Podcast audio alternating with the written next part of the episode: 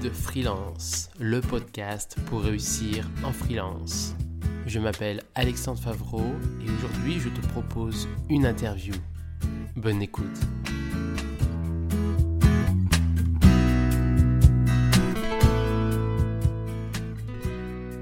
Bonjour Sylvain Couder, bienvenue dans mon podcast euh, Guide Freelance. Je te connais depuis quelques temps euh, parce que je t'ai vu notamment lorsque j'ai fait une présentation à Hack Your Job, une association dont tu es membre. Et donc du coup, euh, bah, on s'est dit que ça pourrait être intéressant de, que, je t'interviewe pour parler de, bah, de ton domaine qui est un peu spécifique et justement que j'ai pas l'habitude d'interviewer les gens de, ton domaine et ça sera quelque chose de différent et, et du coup pertinent.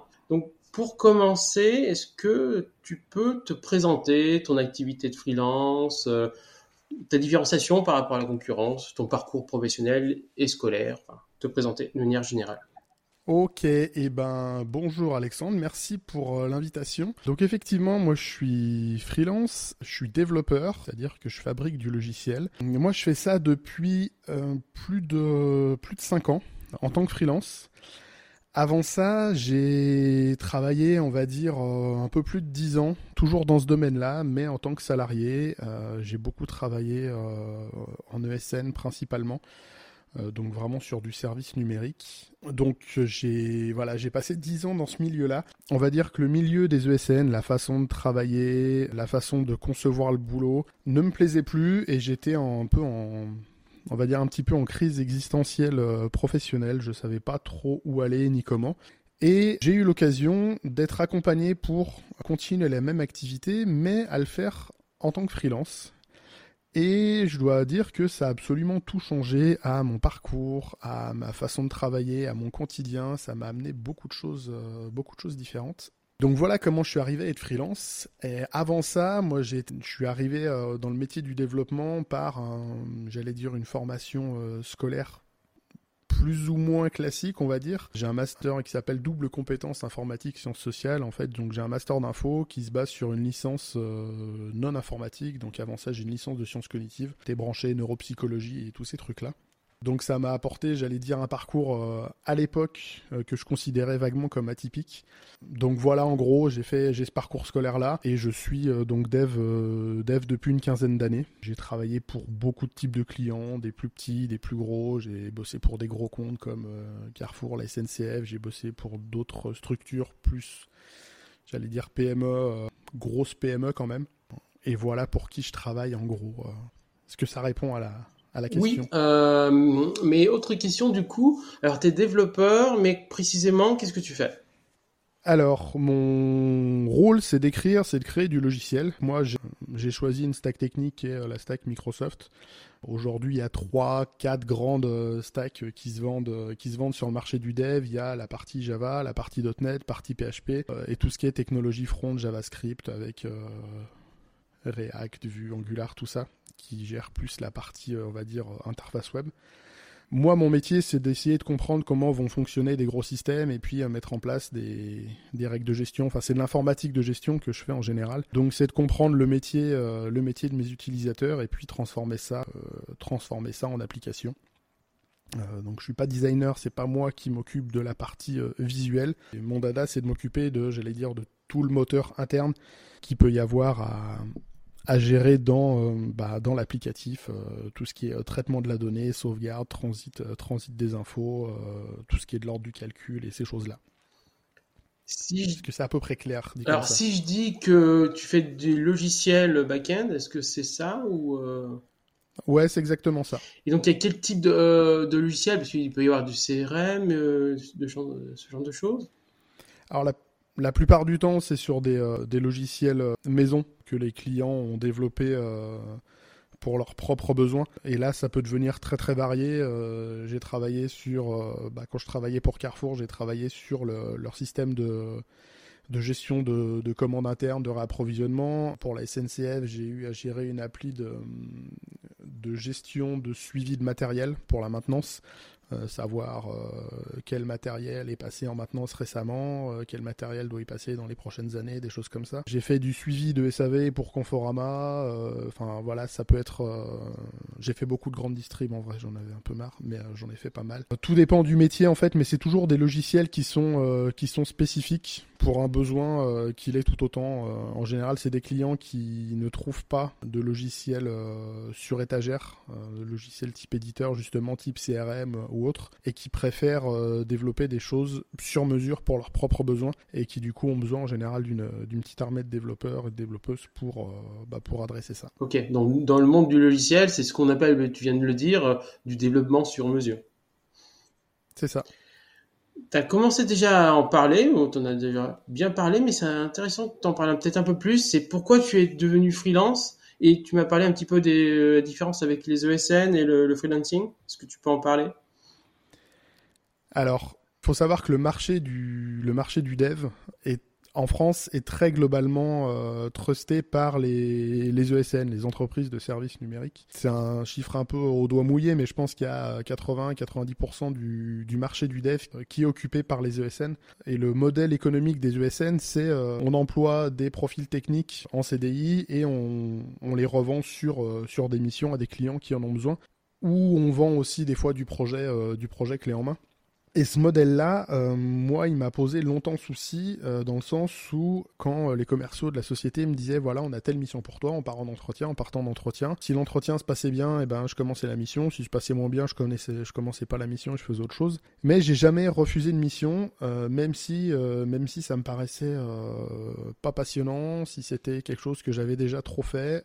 Et il y a globalement un modèle économique dans ce type d'entreprise qui est que bah, l'entreprise, elle fait de la marge sur euh, l'écart entre le salaire qu'elle nous verse et sur le TJM qu'elle va arriver à vendre aux clients. Et le principe pour ces entreprises-là, pour vivre, pour survivre, c'est de dégager au maximum de la marge. Et bah, pour avoir un maximum de marge, euh, le mieux, c'est de vendre le plus cher possible des profils qui n'ont pas forcément trop d'expérience, c'est d'essayer de limiter les coûts. Et euh, dans cette limitation de coûts, par exemple, c'est de s'arranger pour que les gens changent pas trop de mission, qu'ils puissent rester longtemps euh, c'est de pas financer de formation. Et ça, c'est les choses qui m'ont posé vraiment souci. Pour avoir passé 10 ans dans ce milieu-là, alors ce que je dis a l'air... Euh, je vais mettre attention un gros modulo à ce que je raconte, c'est en moyenne ce que j'ai constaté sur les ESN, ça ne veut pas dire que toutes les ESN euh, fonctionnent comme ça, ont les mêmes travers, mais c'est quelque chose que moi j'ai observé.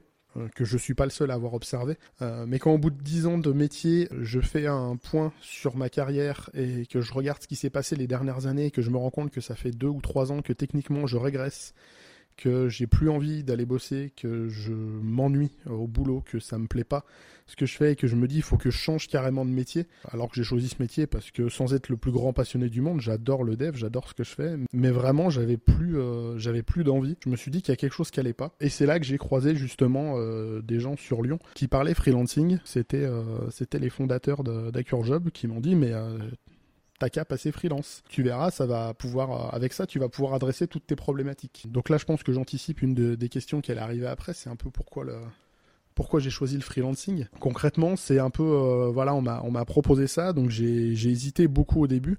Et au final, j'ai, tenté, je me suis dit, bah, de toute façon, euh, j'ai envie de changer de métier, donc euh, oh, je peux tenter ça, ça me coûte pas grand chose de, de tenter l'approche en tant que freelance. Et, et ben à titre personnel, moi, ça a vraiment euh, changé du tout au tout ma, dire la, direction et la, la, tournure que prenait ma carrière. Euh, je suis passé de euh, j'ai plus envie de faire ce métier à bah, je vois la possibilité de continuer à faire ce métier sur les 10, 20, peut-être 30 prochaines années. on verra quoi. Et c'est quoi la différence aujourd'hui, ça fait du coup, parce que quand tu fais le, les ESN, donc les anciennement les ESS2I, ils te placent dans des entreprises. Quand tu es freelance, c'est toi-même qui te places dans les entreprises Souvent, c'est des prestations à long terme, par exemple sur plusieurs mois, il me semble. Ça reste les mêmes types de durée, j'imagine. Par contre, la différence, c'est quoi? Tu, choisis tes clients et tu peux mieux te former? Alors c'est pour moi c'est ces choses-là effectivement c'est que tant que j'étais salarié euh, c'est peut-être un problème de ma posture aussi mais je, je disais jamais non à une mission parce que je partais du principe que voilà mon employeur devait me trouver du boulot il m'en trouvait et je faisais le boulot. Aujourd'hui en tant que freelance je choisis Et pour moi, c'est tout ce qui importe le plus. Je choisis avec qui je travaille et comment je travaille. Et j'ai plus le même rapport avec mes clients. Euh, c'est-à-dire, j'aime pas dire ça, j'ai un peu peur de passer pour, pour très pédant avec les, les personnes qui sont salariées, mais moi j'avais une posture d'exécutant. De, euh, on me demandait de faire un boulot, je le faisais. Aujourd'hui, alors c'est pas venu tout seul, hein, c'était pas du jour au lendemain, ça a pris un peu de temps à se mettre en place, mais euh, aujourd'hui j'essaie d'apporter des solutions à mes clients, quelle que soit la typologie de, mission. J'en ai des, j'en ai des courtes, des longues. C'est concrètement, d'un point de vue opérationnel, c'est exactement ce que je faisais quand j'étais en ESN, sauf que je choisis où je vais, avec qui j'y vais et comment je travaille sur place. Quand je passe les entretiens, à l'origine, en gros, je faisais un entretien pour euh, être bien vu et être accepté sur la mission. Maintenant, je passe des vrais entretiens, je pose des questions aux clients, comment vous travaillez, quelles sont vos problématiques? Moi, je peux apporter tel, tel, tel type de solution, euh, j'ai telles approches, euh, tels outillages, tel bagage qui me permettrait peut-être d'adresser ce que, ce que vous, vous pose problème aujourd'hui. Et je choisis vraiment comment et avec qui je travaille. Et quand je dis avec qui, c'est qu'il y a pas mal de dans la commune dev freelance lyonnaise, il y a pas mal de, de réseautage, on le fait beaucoup avec AccureJob. J'ai énormément travaillé avec des collègues euh, d'AccureJob et la plupart du temps ça se passe quand même plutôt bien parce qu'on est en terrain connu avec des personnes qu'on connaît, qui ont le même parcours, qui ont fait les mêmes constats et qui ont envie de travailler de, de façon relativement similaire, donc ça, ça facilite vraiment les choses. Et du coup... Et dans le pendant de ça, excuse-moi, c'est juste, euh, après la dimension formation, c'est, ben, moi dans mon chiffre d'affaires, euh, je garde une certaine somme pour me dire, bah, si j'ai envie de me former, j'y quand j'ai envie. Euh, j'ai toujours, euh, j'ai toujours du cash d'avance pour me dire, euh, je veux aller en conférence, je peux y aller. Il y a une formation qui m'intéresse, j'ai, de l'argent devant moi pour me financer la formation. J'attends pas que un manager dise oui ou non. moi, je veux faire cette formation, elle m'intéresse, même si elle sert à rien pour la mission actuelle. Bah, j'ai envie de la faire, je la fais et, puis c'est tout. Ok. Là, on est en train de parler Job, mais c'est vrai qu'on n'a pas encore défini concrètement qu'est-ce qu'est Job. Est-ce que tu peux expliquer très rapidement qu'est-ce que c'est? AccureJob, c'est une structure lyonnaise euh, associative. C'est vraiment une asso euh, loi 1901 à but euh, non lucratif qui est là pour, à la base, pour aider les personnes qui veulent devenir freelance. On a tendance à se limiter au profil dans le développement, tout simplement puisque l'asso a été créé par des devs et on peut apporter, j'allais dire, une aide concrète à, des profils qui nous ressemblent pour aider à se lancer dans le freelancing. Et au-delà du lancement, euh, d'aider les personnes à se lancer, on a aussi toute une activité de, j'allais dire, de veille euh, sur le freelancing. On a euh, des soirées récurrentes pour discuter de tout un tas de choses. Ça peut être de droit, de prospection commerciale, des choses comme ça. et on réseaute aussi énormément. dès qu'on a des, pistes de mission, on se, les, on se les fait passer en interne pour voir s'il y a des gens qui s'intéressent. Donc on est vraiment une asso il y a un petit coup d'adhésion, mais on, est là pour supporter, euh, amener du support aux personnes qui ont envie de se lancer en freelance. Ok. Et c'est très, très dans l'IT, très dans les devs, comme tu disais, euh, très orienté à ce niveau-là. Ouais, c'est c'est un choix. Euh, aujourd'hui, s'il y a des s'il y a des graphistes ou des métiers qu'on ne connaît pas qui nous disent on voudrait passer freelance, est-ce que vous pouvez nous aider? On va pas oser dire euh, ouais vas-y lance-toi euh, c'est peinard le marché va bien euh, on va juste te filer un coup de main administratif pour que tu comprennes et tout ira bien. On ça on peut le dire à des devs sans trembler sans mentir. À d'autres secteurs de métier on sait pas donc on préfère éviter de le faire. Bah justement on en parlera un peu après mais du, domaine qui est différent dans l'IT puis dans, dans, les devs c'est pas la même chose que dans les autres types de freelance où, les problématiques sont pas les mêmes. Mais justement il y a quand même une problématique qui est, qui est importante dans tous les cas, c'est comment tu trouves des clients de ton côté, toi, comme tu dois les chercher? Alors, il y a plein de façons de trouver des clients. Il y a, y a, pas mal de devs qui restent dans un, un modèle euh, orienté USN, c'est-à-dire qu'ils vont se, c'est-à-dire un peu vulgairement, ils vont se maquer avec des commerciaux de SN qui vont leur trouver des missions, qui vont leur trouver des clients euh, et qui vont prendre une, euh, qui vont prendre un pourcentage sur leur TJM. moi, je l'ai fait un petit peu ça, mais j'essaie aujourd'hui de tout faire en réseau direct. Jusqu'ici, moi, ça fait euh, ça fait cinq ans et ça doit faire, on va dire, quatre ans que je trouve toutes mes missions par du réseau direct. Euh, j'ai des collègues qui sont en mission, qui me disent qu'ils cherchent. Euh, bon, au moment où je suis dispo, je les recontacte. C'est toujours du réseau, j'allais dire N plus 1. C'est soit une personne que je connais, soit une personne qu'un pote qu'un pote connaît. Et je trouve absolument, pour l'instant, toutes mes missions comme ça, par du réseautage direct. Et c'est souvent des offres qui sont pas parues sur les plateformes d'annonces ou des choses comme ça et je fonctionne voilà tout en tout en réseau. J'ai essayé euh, mine de rien pendant toute ma période euh, où j'étais salarié, j'ai gardé plutôt des bons contacts avec mes anciens clients, avec la plupart, on va dire. Euh, je sais que s'il y a besoin, qu'à un moment je suis un peu, un peu dans la panade, que je trouve pas, je sais que j'ai deux trois portes chez qui je peux retoquer sans problème. Il y aura toujours des, des contacts qui se font. Ça, c'est ma façon de faire. C'est pas celle de tout le monde. moi, j'aime bien fonctionner comme ça parce que je trouve ça toujours cool d'aller faire un resto avec un, avec un ancien chef, un ancien collègue pour, pour voir s'il y a, y a des pistes, des pistes ouvertes à un instant T. Je trouve ça plus sympa et de mon point de vue, c'est plus efficace plutôt que d'attendre qu'un commercial nous trouve le truc. Euh, voilà. Mais j'ai des collègues qui trouvent des missions super avec des commerciaux, donc c'est euh, quelque part, c'est à chacun de trouver un peu son créneau et sa façon de faire. Alors justement, la transition est toute trouvée. Euh, le marché du freelancing est un marché différent et on en avait parlé. Hein. Le marché dans l'IT, dans les devs, c'est plus simple clairement que dans les autres parties du freelancing où euh, la prospection est plus complexe, voire bien plus complexe. Hein. Tant mieux, j'ai envie de dire. Mais justement, est-ce que tu peux parler de ce marché-là, le marché du dev qui quand même marche très bien hein, euh, et qui est assez spécifique dans le monde du freelancing? Alors, je vais juste nuancer. Alors, le marché du dev globalement se porte plutôt bien, euh, même s'il y a quelques signaux par période qui sont qui sont moins optimistes que ça. Mais aujourd'hui, dès l'instant qu'on est sorti du stade de profil junior, euh, c'est-à-dire, euh, j'allais dire dans le dev en général, junior c'est euh, à 2-3 ans d'XP, on peut commencer à se débarrasser du, de l'étiquette junior. Ou des fois ces années-là peuvent être difficiles pour trouver du pour trouver du boulot, trouver des contrats, trouver des missions, quel que soit le, le statut qu'on a. Mais aujourd'hui, moi j'ai 15 ans d'expérience et je ne j'ai pas de difficulté pour, pour trouver du boulot. C'est un marché qui est hyper dynamique. Il y a énormément de demandes. Je refuse plus de missions que ce que j'en accepte, sachant que c'est assez souvent des missions qui on arrive à trouver des missions qui historiquement étaient plus euh, étaient plus remplies par euh, les ESN donc sur des missions à moyenne longue durée, c'est-à-dire sur 3, 6, 9, des fois 12 mois, des fois même plus. On peut trouver maintenant assez, euh, assez facilement ce genre de, ce genre de mission. Et euh, dès l'instant qu'on a une, euh, une, expertise, un CV assez long euh, sur une, sur une des, des, technophares dont je parlais au début, que ce soit Java, PHP, JavaScript, .NET pour, pour celle-ci, il y a peu de difficultés très honnêtement à trouver, du, à, trouver des missions. On peut se permettre clairement de choisir, et moi ça faisait partie des, des arguments qui vont en faveur du freelancing, c'est que je peux beaucoup plus facilement choisir.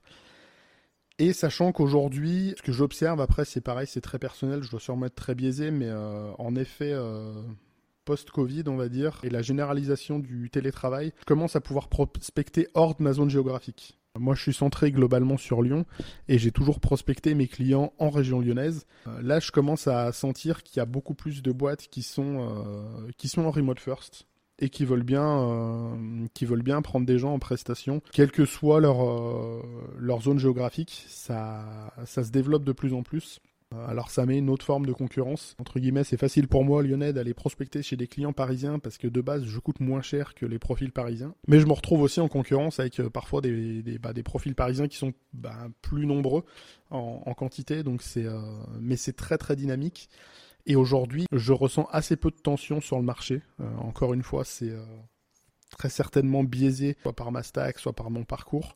Euh, mais les profils compétents et expérimentés qui ont 10 ans d'expérience et plus ne galèrent quasiment jamais à trouver de, à trouver de mission. Ou ça se compte en, allez, on va dire 4, 6, 8 semaines grand maximum pour trouver une mission sympa, quoi. Et souvent, justement, comme moi qui est plutôt orienté et qui voit souvent passer des gens qui sont dans des domaines différents comme bah, les graphistes, les, euh, les, rédacteurs ou les photographes ou les consultants, euh, que ce soit les CEO ou d'autres types de consultants, je vois que c'est une manière de voir différente et un marché différent. Et justement, on en, parlait quand j'avais fait l'intervention à CureJob euh, sur le networking, c'est que les développeurs et les gens de l'IT voient souvent d'un mauvais œil les gens qui les prospectent, notamment sur LinkedIn ou sur les réseaux sociaux, et on en a assez marre des fois d'être prospectés, alors que dans tous les autres domaines du freelancing, on adorerait, et on adore quand c'est le cas, euh, j'ai eu le cas il y a quelques minutes et j'étais content du coup, quand on nous prospecte, on est heureux. Alors que là, c'est l'inverse, mais c'est dû au fait que bah, vous avez le choix et que vous avez pléthore de, gens qui peuvent vous prospecter. Alors c'est il y, a de ça, clairement il y a de ça. Quand on a le choix et qu'on est on, est approché toujours de la même manière avec les mêmes typos de projets, c'est un peu euh, J'allais dire, c'est un petit peu fatigant. Il y a un, autre souci, j'allais dire, qui est plus euh, culturel et général un peu à ce monde, euh, à ce monde-là, c'est qu'on a, on a un marché qui est très dynamique où il y a énormément de monde. Du coup, les, les sociétés de services recrutent énormément et en fait, elles sont très très nombreuses et elles ont toutes exactement la même approche, mais elles vont surtout pas dire ça. Elles ont toutes une approche différente, centrée sur l'humain. en fait, elles ont toutes exact, toutes c'est faux, mais elles ont à peu près toutes le même, le même modèle, la même approche et le même type de mission à proposer. Et ce qui est un peu fatigant à la longue, c'est d'avoir, euh, c'est d'avoir sur la même semaine 5, 10, 15, 15 messages qui nous proposent des postes complètement différents qui vont changer notre vie, alors qu'on sait très bien que ce sont exactement les mêmes, euh, parce qu'on sait cliquer, on, on connaît facilement les, les boîtes qui sont derrière, et on sait que ça aura pas grand chose de différenciant c'est ce côté un peu redondant qui peut, qui peut être fatigant. Et il y a aussi le fait que le, le monde du dev aujourd'hui est en, je pense, en, mutation de ce point de vue-là. Il y a de plus en plus de freelance. Les sociétés de services voient qu'il y a de plus en plus de freelance qui sortent du salariat pour passer freelance. Donc ces sociétés-là, elles créent euh, soit des pôles, soit des entités qui vont être spécialisées dans euh, le placement de freelance chez des clients et prendre une, euh, une forte marge sur, sur le TJM avec des marges qui parfois sont je trouve difficilement justifiable prendre euh, prendre un certain pourcentage pour un certain temps parce qu'effectivement le commercial a travaillé, il a allé prospecter le client, c'est un vrai boulot et je comprends que lui il ait besoin de se rémunérer. Par contre quand quand un dev qui se vend, euh, je vais donner des chiffres euh, qui n'ont pas forcément de sens, voilà, mais un dev qui lui veut se vendre à 500 et le commercial qui va dire au client bah ce dev là c'est 700, qui va prendre toute la marge comme ça, qui va prendre 200 euros de marge chaque jour pour quelque part avoir fait juste le passe-plat entre les deux il y a une espèce de, on, vit ça parfois comme une espèce de, parasitage. Il y a des clients auxquels on n'a pas accès parce que les, les, les, commerciaux ont déjà trop de présence et les clients n'ont pas envie d'avoir, euh, d'avoir des gens unitaires qui viennent toquer à la porte. Et ça, il y a une, voilà, il y a une espèce de barrière qui est pas toujours bien vécue pour la, la plupart des devs. C'est pour ça que moi, je, je passe pas par circulage, je passe par le bouche à oreille pour éviter, euh, d'un côté d'avoir besoin des commerciaux et d'avoir besoin de prospecter directement, euh, de passer des coups de fil à des clients. Bonjour, euh, est-ce que vous cherchez des profils comme le mien? Je peux apporter telle solution.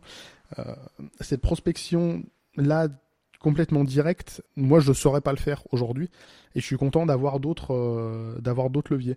Donc effectivement, ouais, on est on passe parfois pour des pour des divas un peu désagréables à être à être excédé d'avoir les mêmes les mêmes messages, euh, parfois même pas personnalisés, quand on reçoit des, euh, des, mails ou des messages LinkedIn bonjour, nom, prénom. Euh, J'ai envie de dire, faites un effort sur le, sur le public postage. Ça, ça, fait 50 ans que ça existe dans Word. Il y a un effort à faire, je pense. Donc c'est ouais, voilà, ça fait partie des choses qui nous qui nous fatiguent un peu. Mais je peux comprendre. Enfin, c'est une posture qu'on peut se permettre d'avoir parce que le marché nous est favorable. Si le marché demain euh, devient hautement défavorable, eh ben on fera comme tout le monde, on acceptera même si ça nous plaît pas et puis euh, et puis on fera avec. J'ai envie de dire c'est souvent lié à l'offre et la demande. Bah, quand c'est favorable à un camp, c'est normal qu'il y ait plus d'exigences à part du camp qui est où c'est plus favorable. On le voit alors c'est quelque chose de totalement différent dans, par exemple dans, dans, le football où on voit quand les grands footballeurs ils ont un gros avantage, ils peuvent euh, avoir du pouvoir par rapport au club. Alors des fois c'est l'inverse, c'est le club qui a un avantage par rapport au reste. On le voit dans certains domaines. Euh, le football en fait partie. Concrètement, quelles sont les craintes, les problématiques euh, qu'ont les, euh, les freelances dans, dans le développement web ou dans l'IT? Ça peut être différent, j'imagine, que peut-être les autres types de, de freelance.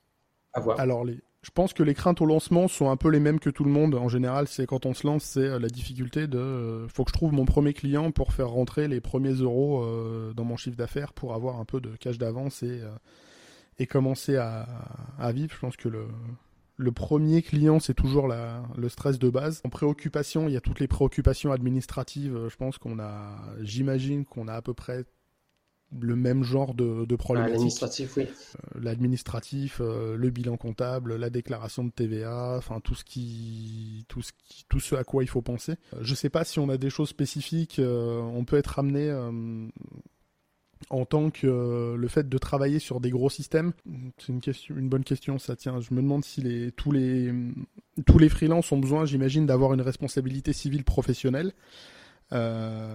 Par contre, je sais que moi j'ai une, une RC Pro qui me couvre à certaines hauteurs, mais qui ne me couvre pas si je travaille pour le secteur bancaire, par exemple. Parce que si je casse la prod d'une banque, ça va plus compter en centaines de milliers d'euros, ce qui le, manque à ah. gagner. donc ma RC Pro ne me protégera pas dans ces cas-là. Donc on peut être amené à avoir ce type de problématique-là, mais personnellement je l'ai pas encore croisé moi. Lors de la, de la présentation, tu me parlais de trois problématiques, même quatre. Démarcher, négocier, networker et définir son offre. Ouais. Tu peux en parler? Alors le démarchage, ben c'est la partie un peu euh, commerciale. J'en ai parlé un peu moi comment je fais. Euh, il y a beaucoup de, y a beaucoup de devs qui se mettent en freelance et qui se, qui se paxent un peu, j'allais dire, euh, avec des commerciaux pour pour se faire trouver des missions. Je pense qu'il faut être conscient de ce que chaque, euh, chaque approche a comme euh, avantage et comme inconvénient et de ce que ça peut apporter. Et l'important c'est de le choisir en son âme et conscience. C'est pas de se dire ok je suis freelance, euh, non bah j'ai pas envie de chercher, je garde un commercial. Il faut il faut faire le choix. Se dire ok je prends un commercial, je sais que je perds un peu d'argent, mais ça va me faciliter, m'ouvrir certains trucs. Je pense que c'est un, un choix qui doit être conscient. Il faut surtout pas se subir, à mon sens. Il y avait la partie, tu disais networking euh, Négocier, networking et définir son offre. Ah, alors négocier, ouais, négocier. Ça, ça va avec la partie euh, un peu démarchage.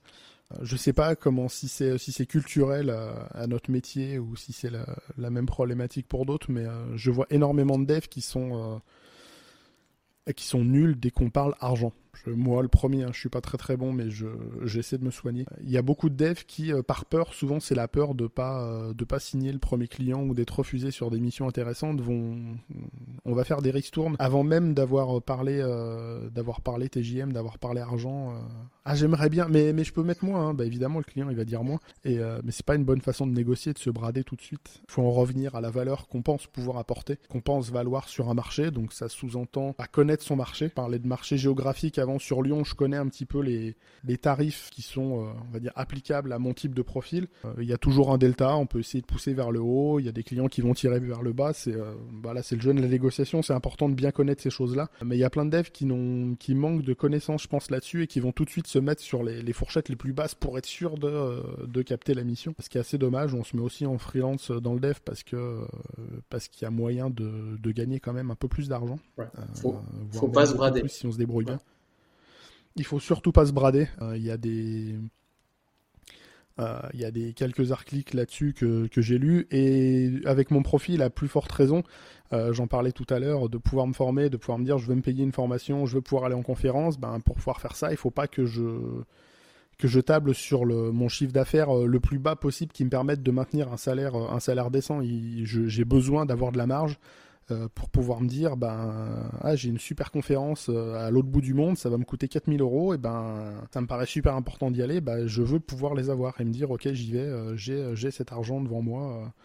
Alors je mets 4000 euros, c'est peut-être beaucoup, mais j'ai déjà fait certaines formations sur Lyon de pouvoir se dire je mets, euh, je mets 2000 euros sur la table pour, euh, pour 4 jours de formation. J'allais dire c'est un luxe, mais en même temps, quand on est dans des métiers de la technologie qui évoluent super rapidement, à mon sens, ça devrait être une base. On ne doit pas brader, brader cette, cette partie-là sous peine de, sous 2, 3, 4 ans de commencer à, à, se périmer un petit peu et à devoir marner après pour, pour rattraper un retard éventuel qu'on a pris. quoi.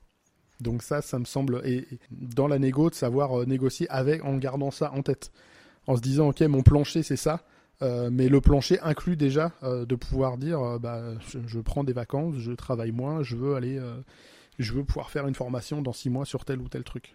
Je pense que c'est important de le faire.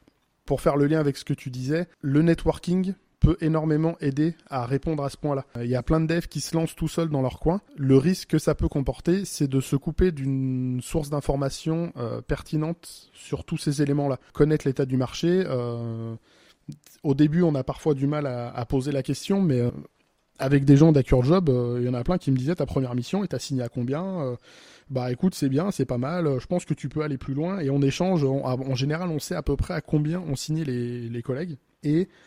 Ça permet un peu de se situer. Euh, moi, j'ai quelques collègues qui euh, généralement facturent plus cher que moi. Et ben, euh, c'est cool. Je sais qu'ils ont certaines compétences que j'ai pas sur certains points, mais ça me donne déjà un ordre d'idée. Ok, bah si je, je, progresse sur tel ou tel point, je pourrais adresser ce type de TGM chez ce type de client. Et ça donne et ça donne une bonne vision et aussi des bons arguments parce que plus on se vend bas et plus on risque d'être d'être vendu d'être vendu à bas prix, enfin de se vendre à bas prix que si on si par essence on a tendance à vouloir faire monter, à dire bah moi ma dernière mission j'étais à temps, là ce que vous me proposez c'est le même type de contenu, je vois pas l'intérêt de passer en dessous, client en face va devoir y réfléchir. Alors des fois on rate des missions, mais euh, j'ai envie de dire bah si le client a pas les moyens de se payer nos services, euh, le service qu'on est capable de rendre euh, quelque part c'est son problème.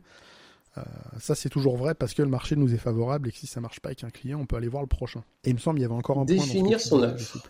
Ouais, alors son offre ou son positionnement. Euh, ça, c'est quelque chose que j'essaie de travailler un petit peu euh, dans un coin de tête là en ce moment pour parce que je suis sur une mission assez longue mais qui va peut-être finir d'ici quelques mois donc j'essaie de me de, de, me poser cette question là c'est qu'est-ce qu'on a à offrir? Si en tant que freelance tout ce qu'on a à offrir c'est c'est de la compétence qui sera peut-être moins chère euh, chez une ESN, ça va être difficile de se vendre. Il faut être capable, je pense, hein, c'est voilà encore une fois, c'est quelque chose que je suis en train de travailler, mais c'est d'avoir euh, c'est d'avoir un facteur différenciant. Euh, ça, je pense que c'est vrai chez, chez, chez tous les profils. C'est de se développer une expertise pour répondre à certaines problématiques, que ce soit technique, d'organisation, de type de de type de projet, de type d'application. Moi, j'ai longtemps râlé dessus, mais au final, je me rends compte que j'aime bien récupérer des vieilles applis, à essayer de faire en sorte de les, améliorer pour qu'elles deviennent un peu plus maintenables que quand je suis arrivé. Ça peut être ça, ou la spécialisation, ça peut être justement de, développer des, euh, bah, des applications from scratch où il n'y avait rien et de démarrer des, des projets. Euh, ça peut être d'encadrer euh, d'encadrer des gens et de faire monter des équipes en compétences. Ça, c'est à chaque personne de se poser la question de sur quoi je pense être meilleur, vers quoi j'ai envie d'aller. Et le mettre en avant, que ce soit par le CV, par, euh, par du contenu, par de la formation, et de développer quelque chose qui nous qui nous ressemble un peu et pas encore une fois pas se laisser porter par euh, bah je suis dev.net je vais chercher des missions de dev.net et puis je vais prendre ce qui vient et puis euh, et, puis voilà. Avec cette approche je pense qu'on perd une une grosse partie de l'intérêt du freelancing qui est de pouvoir de pouvoir donner une vraie direction à notre activité à notre façon de travailler Ok. Euh, à côté de ton métier, tu fais des conférences. Est-ce que tu peux en parler? Ouais, alors euh, j'en ai fait moins cette année. Pour euh, faire un tout petit peu d'historique là-dessus, j'ai commencé les conférences plus ou moins en même temps que le freelancing, peut-être un tout petit peu avant. C'est les mêmes personnes sur Lyon que j'ai rencontrées, les fondateurs d'AccureJob. Coucou Florent, du coup. C'est tout ça, tout, ceci est à cause de lui. Quand je l'ai croisé en fait sur les communautés en meet-up à Lyon, un coup, il me demande euh, Et toi, tu n'auras pas une conférence à proposer Et le, réflexe, c'est faire une conférence. Je veux dire, c'est se mettre en danger, c'est se mettre en public, raconter un truc. Euh, qu'est-ce que j'ai raconté euh, Et il s'avère que bah, il m'a poussé un tout petit peu. Il m'a trouvé, il m'a aidé à trouver le premier sujet. Donc j'ai fait une première conférence. J'y suis allé un peu, un petit peu à l'arrache. Et il s'avérait que l'exercice m'a plu. J'ai trouvé ça plutôt intéressant. Euh, j'ai mis un certain temps, mais j'ai voulu y revenir. Il faut savoir qu'en marge, moi, de mes activités de, dev, je suis euh, musicien amateur. J'aime beaucoup la musique. J'ai été chanteur pendant pas mal d'années et j'aime bien prendre un micro, euh, me pointer sur scène et raconter des trucs. Alors à l'origine, je le fais en chantant, mais j'ai commencé à me dire qu'en fait, bah, présenter des trucs, même en parlant, je retrouve quelques quelques sensations de la scène qui me plaisent bien. Donc j'ai voulu travailler un petit peu là-dessus. Et, euh, et, ben ça fait partie des choses qui pour lesquelles euh, je suis j'aurais pas pu probablement faire ça en tant que salarié. Donc sur l'année, euh, on va dire 2021-2022, euh, j'ai eu un j'ai eu un sujet de talk qui a été pris dans plein de conférences. Je l'ai fait neuf fois en un an. J'avais un talk sur les biais cognitifs appliqués au monde du développement. Et j'ai eu de la chance, c'est un sujet qui a bien marché, qui a été accepté par plein de conférences en France. Donc j'en ai fait à Nice, à Grenoble, à Paris. Euh, euh, j'ai un peu parcouru la France et de ce point de vue-là, bah, le fait d'être freelance, euh, je, m'arrangeais juste pour que l'emploi du temps ça avec mon client à dire bah, cette semaine-là je pars deux jours en conférence et ça m'a apporté énormément de choses. Déjà ça m'a apporté le fait de hum, la partie vraiment purement expression prendre un sujet, créer un sujet de base, faire un retour sur ce que moi je, je sais, j'ai découvert dans mes dans mon quotidien, dans mes missions régulières. Et puis ça m'a apporté aussi pas mal d'aisance orale que j'avais, je pense déjà avant le fait d'être le chanteur et de pas être de pas être en stress intense dès que j'ai à présenter un sujet devant du monde. Je pense que ça, ça joue pas mal en ma faveur. J'ai aussi, ça m'a permis, j'allais dire, de participer à plein de conférences. Donc quand on est, euh, la plupart des conférences, quand on est speaker, qu'on présente un sujet, et eh ben on est euh, au moins gracieusement invité à la conf et on peut suivre euh, bah, tout ce qui, tout le reste de la conférence.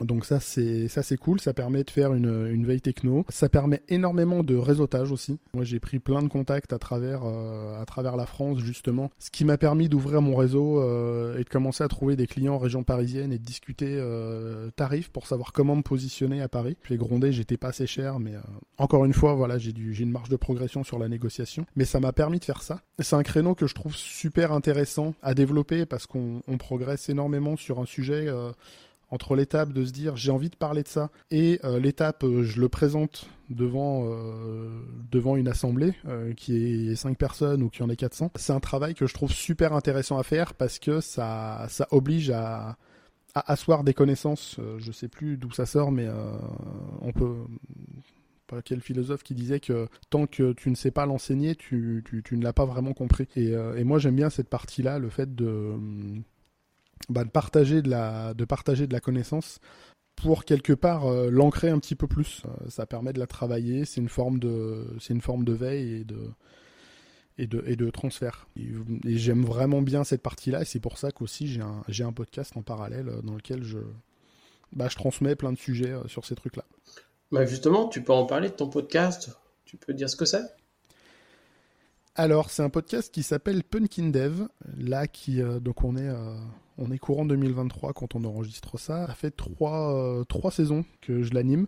Euh, donc j'ai à peu près 70 épisodes qui sont sortis. Donc ça, fait voilà trois ans que, j'anime ça. Euh, ça va se poursuivre sur 2023-2024. Un podcast que j'ai créé à l'origine vraiment en sortie de Covid, quand tous les meet-ups sont passés en, en ligne. je me suis rendu compte que j'arrivais absolument pas à suivre les meet-ups en ligne. J'avais l'impression d'être en réunion et je décrochais très très vite.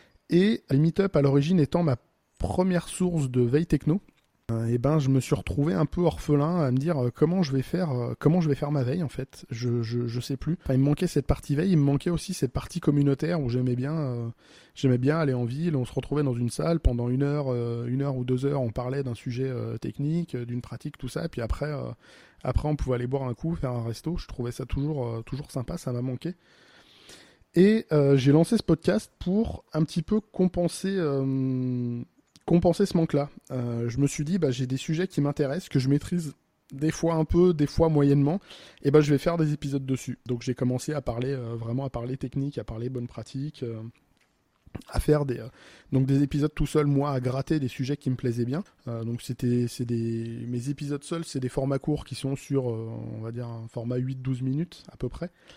Et euh, au bout d'un moment, bah, plus j'avançais, plus je commençais à avoir fait le tour des sujets que j'avais à raconter tout seul. Donc j'ai commencé à faire des interviews. Et là, la dimension euh, veille techno et apprentissage perso a, complètement euh, explosé puisque j'apprends énormément en passant 20 à 50, 60 minutes à interviewer quelqu'un qui, qui a une grosse expertise sur son propre sujet. Et je pose plein de questions et j'apprends plein de trucs et je trouve ça hyper passionnant. Donc bah, déjà, là, je suis content d'être dans la position de l'interviewer plutôt que de la personne qui interviewe.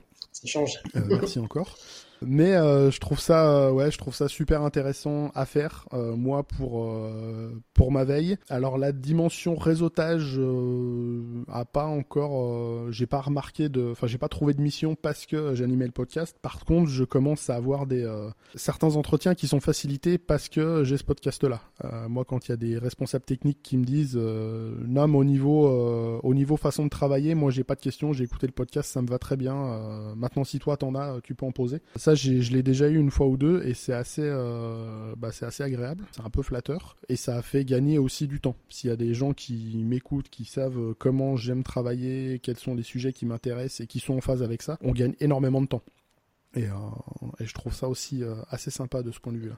Pour revenir sur le côté conférence, parce que l'idée c'est que je te parle un petit peu de ton envie potentielle de faire du coaching dans la prise de parole, donc lié aux conférences que tu fais, j'imagine, ce que tu as pu voir un petit peu ce qui est pertinent de faire.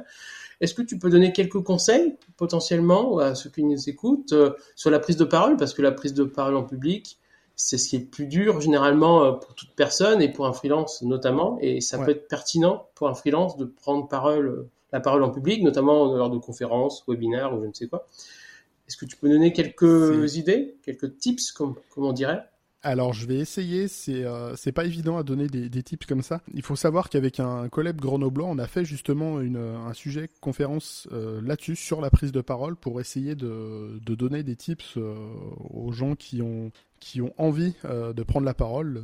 La conférence s'appelle Zut, j'aurais dû dire ça, parce qu'on souvent le, le constat, c'est après quoi on se dit vraiment mince, j'aurais pas dû dire ça ou j'aurais dû dire ça, j'aurais dû dire ça comme ça. Et il y a plusieurs choses. Moi, je, je m'appuie beaucoup. Euh, donc on était deux, c'était assez pratique. Euh, moi, le gros de mes conseils, il va être plus sur la sur la gestion de la voix et de la posture euh, un peu physique. C'est de, euh, se mettre en, de, réduire un peu l'état de stress en, euh, en forçant un peu, en se forçant à respirer doucement, à faire 4, 5, 10 respirations avant de commencer à parler, quand on peut se le permettre. Ça va faire retomber le rythme cardiaque et de fait, ça va faire retomber le stress. Ça peut être de travailler sa voix, sa respiration pour avoir une voix un peu posée. Je dis ça, mais je me fatigue énormément la voix en parlant.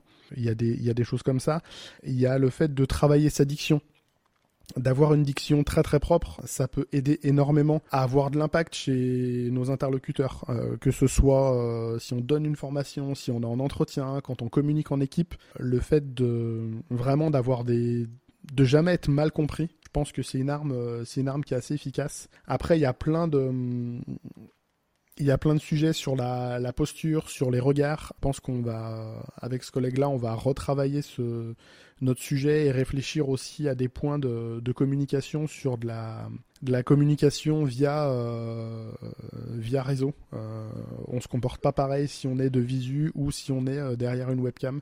Je pense qu'il y a un vrai sujet là-dedans. Il y a plein de choses. Et pour les personnes qui ont envie de prendre la parole, euh, vraiment de faire des conférences, c'est quelque chose qui est difficile euh, de base. Que dit mon, mon, collègue Willy sur notre conf la, la, prise de parole en public fait partie des plus grandes peurs communes à toute l'humanité. On a plus peur de prendre la parole en public que que, je crois que de la fin, de la mort ou des choses comme ça. Enfin, c'est quelque chose d'assez énorme.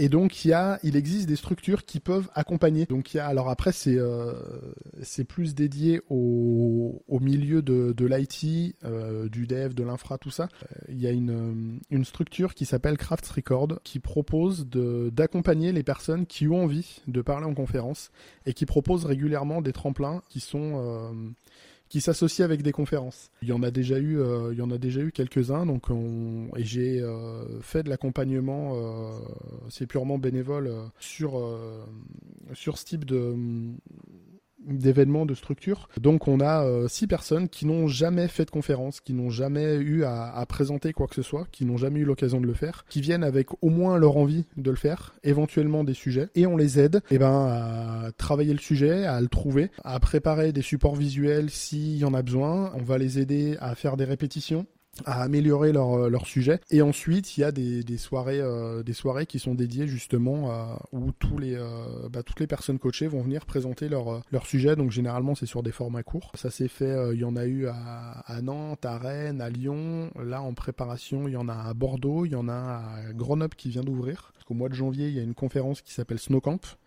euh, qui est une conférence très très technique et, et, où les organisateurs, les organisatrices ont envie d'avoir un peu de un peu de son neuf au niveau des speakers parce qu'on a y a une communauté qui est souvent très présente et on aimerait bien avoir plus de plus de diversité, donc il y a un tremplin qui est, en train de se, mettre en place. Donc on va pouvoir prendre des, personnes qui n'ont jamais fait de conférence et les accompagner, euh, les accompagner pendant un mois ou deux. Et puis les, bah, sur les six, il y en a deux, euh, ça sera euh, au vote du public, il y en a deux qui auront leur place pour donner leur, redonner leur sujet après le tremplin dans la conférence avec laquelle on est associé. Donc là, ce sera Snowcamp à Grenoble. Je sais qu'à Bordeaux, il y en a un qui va s'ouvrir très prochainement. Donc euh, voilà.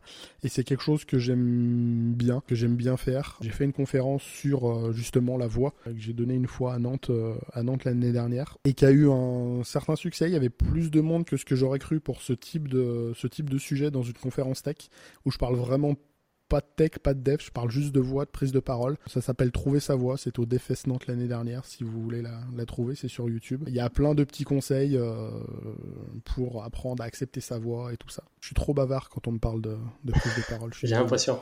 Mais à mon avis, c'est aussi lié au fait que tu es chanteur.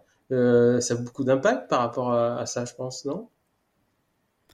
Alors ça m'a aidé énormément. Je, enfin, j'ai pas, j'ai pas me mentir. Je pense vraiment que ça me, que ça m'a beaucoup apporté le fait de plus avoir de, de, stress quand je suis en prise de parole euh, en public, enfin en public ou même euh, devant un, en privé, mais devant un auditoire, euh, s'il y a 5, 5 8 personnes, euh, que ce soit l'équipe, euh, la direction, les chefs de projet ou qui, qui on veut au sein du projet, j'ai plus vraiment de gros stress à présenter des choses. Et clairement, ça joue, ça joue en ma faveur. C'est quelque chose que je dis dans ma conférence sur la voix. Aujourd'hui, je pense pas être le profil le plus compétent de mon cercle direct de, de développeurs. Par contre, je sais que j'arrive à décrocher certaines missions plus intéressantes, mieux payées, ou voilà, j'arrive à décrocher certaines missions, pas parce que je suis meilleur, mais parce que je pense être meilleur communicant, pense vendre bien face aux clients au moment du recrutement, j'hésite pas trop. Euh, là, j'ai plein de E quand je réfléchis, mais euh, mais quand je suis en question client, voilà, je j'hésite pas trop, j'ai eu les bons entraînements, je suis à l'aise sur l'exercice oral et je pense que ça joue énormément en ma faveur dans ma prospection euh, quotidienne euh, en termes de freelance. Et clairement, le champ y est pour quelque chose puisque à l'origine j'ai un profil ultra timide qui, enfin, quand j'étais ado, je n'osais pas parler en public, c'était une véritable épreuve. Et le champ m'a transformé de ce point de vue-là et ça me sert encore aujourd'hui. C'est fou, j'en vois passer souvent des, des, comme ça, des gens qui euh, qui sont finalement à l'aise ou qui font des choses dans la prise de parole en public, dont moi, et qui sont des anciens grands timides. C'est étonnant. Hein bah, c'est un peu le, c'est ma théorie du, euh, c'est ma théorie un peu euh, du, comment du, un peu du, du, type de héros manga qui était pas doué pour un truc et puis contre vents et marées va y aller quand même. Je pense qu'on a quelque chose à pas à prouver, mais à, à se prouver à soi-même. Euh, bah, c'est pas parce qu'on est timide qu'on n'a rien à dire. Et c'est quelque chose qu'on peut-être qu'on nous fait trop comprendre quand on est, euh, je sais pas, élève, ado, jeune adulte, euh, bah, de toute façon, tu dis rien, c'est que t'as rien à dire. Non, c'est pas vrai, c'est pas parce que je dis rien que j'en pense, euh, j'en pense moins. Et à un moment, on a envie de sortir de ça et, et ça devient, et ça devient une force. Et je pense qu'on y prend goût aussi. C'est assez agréable de d'avoir voix au chapitre, de pouvoir dire j'ai un truc à dire, je peux le dire. Et en plus, quand on est, bah, comme toi, comme moi, créateur de podcast, en plus, on est écouté et, et c'est agréable et c'est une bonne, c'est un bon aboutissement personnel, je trouve. Alors, autre question. Alors, je pense que tu as peut-être répondu, mais à voir. Hein. Tu t'investis dans des communautés. Est-ce que tu peux développer? Il y a des choses que tu as déjà dit. Est-ce qu'il y a d'autres choses? Bah, j'ai parlé d'AccureJob, je me suis investi euh, pour différentes raisons, je vais m'investir un peu moins, mais j'ai essayé de, faire vivre un peu la, la communauté AccureJob. Alors par faire vivre, j'entends, c'est organiser les soirées mensuelles, c'est trouver des intervenants, euh, pour venir nous parler de certains sujets. Je l'ai fait aussi sur Lyon avec le, MTG, c'est le Microsoft Tech Group, qui correspond à ma stack technique où euh, bah là pareil j'ai voulu faire ça pendant quelques années euh, pour bah, quelque part à la base le MTG c'était plus pour rendre un peu à, la communauté ce qu'elle m'avait apporté puisque c'est la première communauté lyonnaise que j'ai croisée. C'est de là que tout est parti j'allais dire. C'est dans ces meet-up là que j'ai rencontré les gens qui m'ont poussé à faire des confs qui m'ont poussé à passer freelance. Et je me suis dit si moi ça m'a apporté tout ça et eh ben j'ai pas envie que la communauté s'arrête. Donc je me suis investi dedans. Ça a plein de alors c'est ça peut être chronophage. Ça prend pas mal de ressources mentales, régulièrement de devoir penser ah j'ai tel truc à organiser, il faut que je contacte la salle pour réserver pour la soirée, il faut que je crée le meet-up, il faut trouver un speaker pour euh, pour le mois prochain, quel sujet on va faire. Donc ça prend pas mal de charge mentale, mais c'est assez agréable à faire. Bah pour le MTG, moi j'y étais pendant j'allais dire 4 5 ans je pense, peut-être 5-6 ans, je sais plus. J'étais à l'orga, euh, à Cure Job pareil, j'ai fait ça 2-3 ans. Je trouve ça assez agréable de bah, de donner un peu euh, sur de l'associatif parce que parce que c'est du bénévolat, c'est totalement désintéressé à la base. Euh, c'est vraiment pour faire vivre une communauté et faire en sorte que bah, les personnes qui viennent parler soient contentes de venir parler, que les personnes qui viennent écouter soient contentes des sujets qu'elles ont pu voir. Moi j'ai bien aimé ça, ça permet aussi de, bah, encore une fois, de réseauter. Euh, si on doit trouver des avantages, si on veut chercher un ROI absolument surtout. Euh, moi j'ai bien aimé, j'ai pu rencontrer bah, des orgas, le fait d'être sur un groupe tech autour des technos Microsoft, j'ai pu croiser les orgas des, de mes homologues, que ce soit Nantes, Strasbourg, Paris, Paris, je sais même plus Luxembourg, Lille. Enfin voilà, on a croisé, on a croisé plein de gens et c'est intéressant de voir ce que chaque personne fait dans sa communauté, pourquoi elle le fait, qu'est-ce qu'elle en retire, comment il travaille. c'est un truc c'est un truc intéressant et c'est formateur aussi un petit peu d'un point de vue professionnel. Ça force à, bah, à faire des choses quand on est quand on a passé longtemps de sa vie en tant que salarié à être exécutant comme je l'étais, de se forcer à avoir un impact comme ça sur une, sur une communauté, ben on devient plus acteur qu'exécutant. Et moi, je trouve ça, je trouve ça aussi sympa. Après, c'est quelque chose qui est chronophage. Moi, j'ai fait ça à fond pendant 5-6 ans. Là, l'année qui vient, je vais euh, lever le pied un peu sur, sur ce truc-là. Mais probablement que j'y reviendrai à d'autres moments euh, ou ponctuellement. Mais voilà, c'est si vous avez l'occasion en écoutant ça euh, de vous dire euh, il y a des communautés, j'aime bien, euh, les organisateurs, les organisatrices seront toujours ravis d'avoir plus de, force vive pour faire vivre ces, ces événements-là. Ok.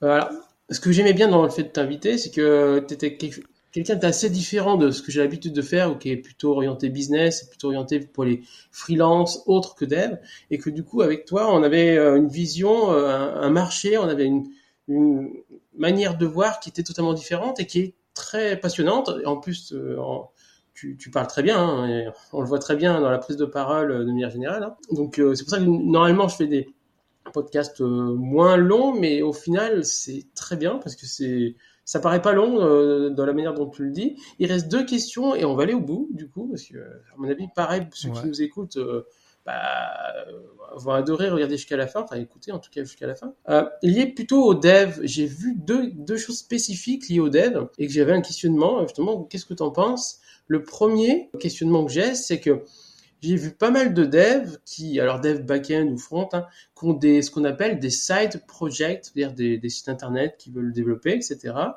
Est-ce que tu peux en parler? Alors toi, tu en as peut-être pas, mais de manière générale, j'ai été surpris par rapport à ça. Alors le, side project, c'est vraiment le projet qu'on a à côté, qui est le projet qu'on fait nous sur notre temps perso, qui n'a pas vocation à la base à être euh, rémunérateur. En fait, on fait ça pour... Euh, alors, j'allais te dire, il y a, y a autant de raisons de faire ça que ce qu'il y a de dev, euh, que ce que tu croiseras de dev. Euh, moi, j'en ai eu à une période, j'en ai moins maintenant. Ça peut être une façon de faire de la veille techno. Bah tiens, il y a un nouvel outil, un nouveau framework, un nouveau langage, un nouveau machin qui est sorti. Bah je vais essayer de monter un petit projet à côté en utilisant ce truc-là pour voir, euh, pour voir ce que ça donne. Euh, moi, je l'ai eu fait. Euh, j'avais un, projet à une période. Euh, je l'ai recommencé quatre fois avec à chaque fois des, des technos, des frameworks différents. Je l'ai jamais terminé. En soi, c'est pas grave. Ça avait pas forcément but à être terminé, mais ça permet un petit peu de voilà de sortir de sortir la tête de l'eau des projets qu'on a au quotidien. Ça peut permettre aussi d'alimenter pour pour certains d'alimenter un en général quand les, les devs aiment bien publier ça en open source, donc ils mettent ça sur leur GitHub. Et euh, bah, sur le CV, il y a un lien vers le GitHub, et si les recruteurs sont curieux, bah, ils peuvent aller voir le GitHub. Ah, bah, qu'est-ce qu'ils font, eux Comment ils travaillent Ah, il y a des projets intéressants. Ah, c'est codé comme ça, bah, c'est propre, il y a de la documentation, euh, ça fonctionne, il y a des infos. Enfin, voilà, ça peut donner des, bons insights. Et euh, je pense aussi que chaque dev rêve secrètement de trouver le, le petit projet qui, qui pourra un jour se transformer en startup et les rendre multimillionnaires. Euh, je pense qu'il y en a très très peu comme ça. Mais il en sort de temps en temps, je pense, qui, qui arrive à, sortir une petite appli qui va avoir euh, son petit succès pendant un certain temps. Des fois, certains vont arriver vraiment à, transformer ça en business, d'autres vont s'arrêter avant. Mais je pense qu'il y a ce petit, euh, truc-là. Et je parlais des fondateurs d'AccureJob, donc Florent, Clément, Emilien, qui ont créé, qui Super Indep un petit peu avec cette dynamique-là à réfléchir un peu euh, qu'est-ce qu'on aimerait avoir comme, euh, comme outillage et qui ont lancé les premiers bribes du projet, j'allais dire en side project, puisqu'ils ils, continuaient à facturer euh, normalement à côté, et puis ils se dégageaient du temps pour, avancer sur ce truc-là, jusqu'à un moment où ils ont pu dire, ok, on arrête de bosser, ce truc-là se transforme en business, et c'est une startup qui, qui aujourd'hui commence à bien fonctionner, je suis super content pour eux que, que, bah, que ça sorte, et ça c'est cool. Donc voilà un peu les, et si tu interviews d'autres devs, ils te donneront d'autres, d'autres raisons de faire des side projects. Euh, j'en suis euh, certain de ça. Ok. Dernière question. Je vois, ça fait longtemps que je fais du networking, ça fait longtemps que je vois des gens. Alors, ça, c'est plutôt orienté ceux qui sont des porteurs de projets. Et je vois souvent passer des porteurs de projets qui disent, alors moi j'ai une idée de site internet ou de projet où il me faut un site internet. Par contre, j'ai pas forcément de budget. Du coup, moi, il me faut un dev. Alors, que ce soit un dev pour créer le site internet ou pour euh, créer un back-end de site, un logiciel. Euh, mais comme j'ai pas d'argent, eh ben, je vais leur proposer d'être associés. Et comme ça, si ça marche, bah, ils pourront avoir leur part. Je vois souvent passer ça et je vois très peu de développeurs par contre derrière qui sont intéressés. Alors du coup, qu'est-ce que tu en penses de ça? Alors je pense qu'il y a plein de devs pour qui euh, c'est difficile de se dire bah, je vais bosser sur un truc qui va me prendre du temps et qui potentiellement va pas me rapporter parce que bah, vu que le marché se passe bien et qu'on peut travailler contre beaucoup d'argent, c'est difficile de se dire bah, je vais travailler contre potentiellement pas bah d'argent. Ça peut bloquer certaines, euh, certaines démarches. Maintenant, c'est une question de volonté, de, de profil euh, perso de chaque... Euh, de, chacun. Ça va dépendre des projets, ça va dépendre des personnes. Le seul problème de ça, c'est qu'on n'a pas envie de se retrouver dans la, position que j'ai l'impression ont pas mal de graphistes, à savoir d'avoir euh, plein de gens qui nous demandent du, travail gratuitement et euh, où on sera rémunéré en visibilité. Enfin, le, cliché des, offres qu'on voit passer régulièrement. Ah, je voudrais un logo, euh, je vais faire un concours vous allez travailler gratuitement, puis je vous donnerai en visibilité. C'est pas, euh, c'est pas ouf, et je pense qu'il y a plein de devs qui veulent pas, qui ont peur de tomber là-dedans, parce que je pense que ça existe euh, des gens qui, j'ai déjà vu hein, des appels. Euh, bonjour, je voudrais recréer Amazon. Euh, j'ai 5000 euros. C'est-à-dire qu'Amazon, euh, en 5000 euros, ça va être compliqué. On va pas se mentir. Euh, moi, 5000 euros, je, avec les TJM que, que je connais sur Lyon, t'as pas 10 jours, t'as as difficilement 10 jours d'un dev, d'un dev back-end expert avec 5000 euros. Donc ça, ça, ne peut pas trop marcher. Il y a des gens sincères là-dedans qui, auraient qui auraient des bonnes idées commerciales, le talent commercial qu'il faut, mais qui effectivement ont pas la technique derrière et qui pourraient être intéressants de suivre. moi j'ai un collègue qui me fait un appel du pied depuis un an pour qu'on lance un truc comme ça. Il faut qu'on arrive à se synchroniser et à lancer ça. Euh, j'espère que ça finira par euh, voir le jour. Mais je sais qu'à la base, je vais travailler là-dessus et si on le lance, je vais travailler euh, gratuitement pendant un certain temps. Et peut-être que ça sera pour toujours. Peut-être que j'aurai six mois, un an de boulot qui seront, bah, qui seront jamais rémunérés. Maintenant, si ça se passe comme ça, ben tant pis. Je m'arrange pour facturer assez bien à côté pour pas euh, pas que ça me mette dedans. Mais euh, mais si c'est un projet qui prend, ça peut être intéressant. Donc c'est, je pense que c'est, il faut connaître le les personnes en face qui portent le projet, essayer de voir si euh, si c'est des personnes qui sont vraiment honnêtes sur j'ai une super idée, c'est pas dit que ça marche, mais si ça marche, bah t'es associé, tu seras à la base et puis et puis c'est cool. Ou alors je cherche de la main d'œuvre gratuite, auquel cas c'est moins engageant. Enfin, je sais pas si ça répond. Ah, mais totalement. Euh. Totalement. Tu l'as peut-être pas fait exprès, mais en tout cas, ça répond totalement à la question. Bon, euh, merci beaucoup. Euh, alors, je vais te donner le mot de la fin si tu as une petite chose à dire à ceux qui nous écoutent. Mais en tout cas, je, redis bien ce que j'ai dit, c'est que c'est long, mais c'est bon. c'est vraiment quelque chose de spécifique que j'ai pas eu jusqu'à maintenant et j'ai bien fait de t'inviter. C'est vraiment intéressant. Je pense que les gens vont apprécier ce, cette vision différente, ce marché différent, euh, ces problématiques différentes. C'est vraiment très intéressant. Est-ce que tu aurais euh, justement le mot de la fin, quelque chose à dire euh, à ceux qui nous écoutent? Bah alors déjà merci merci pour l'invitation. Bah, j'espère que j'ai pu donner une vision un peu un peu claire et un peu rafraîchissante sur le monde du dev et que s'il y avait des croyances qui ont été qui ont été euh, débunkés par, euh, par ce que je racontais, et eh ben c'est cool. Et puis euh, s'il y a des personnes qui se posent des questions aussi là-dessus, moi je suis toujours je suis toujours dispo pour y répondre. donc, donc voilà.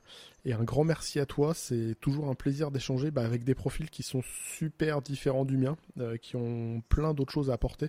C'est aussi enrichissant pour moi. Je te remercie. Bah, merci à toi. Et est-ce que tu peux juste me rappeler ton nom et surtout euh, ton podcast pour que les gens puissent aller le voir s'ils veulent plus d'informations et plus entendre euh, bah, la, partie dev, euh, les problématiques dev?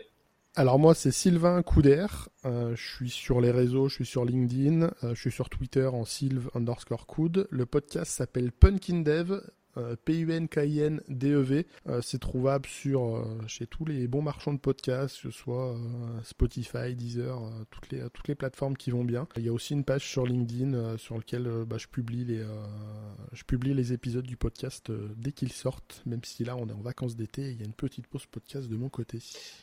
Eh ben merci Sylvain. Merci à toi.